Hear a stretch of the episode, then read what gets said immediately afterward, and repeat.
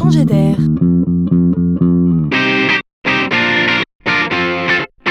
C'est la chronique de Laurent Collen.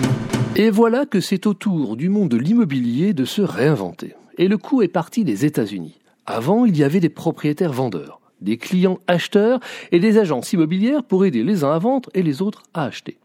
C'était un métier plein et entier avec des filières de formation dédiées. On nageait presque dans le bonheur.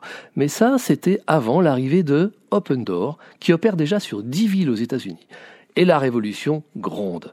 La grande idée quand on veut faire la révolution par le digital, c'est de tout simplifier. Au point qu'on préfère passer par le nouveau monde plutôt que de continuer à s'embourber dans l'ancien monde.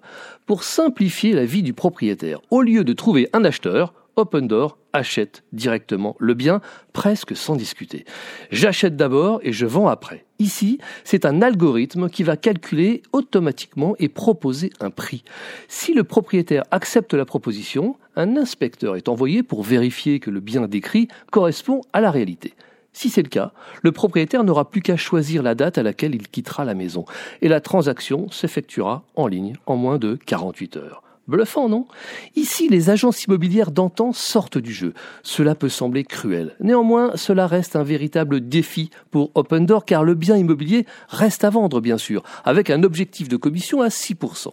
Et comme on peut l'imaginer, l'emprunt requis est massif. Le modèle économique est nouveau, risqué, mais tellement séduisant pour les propriétaires qui veulent vendre rapidement. C'est à suivre de près.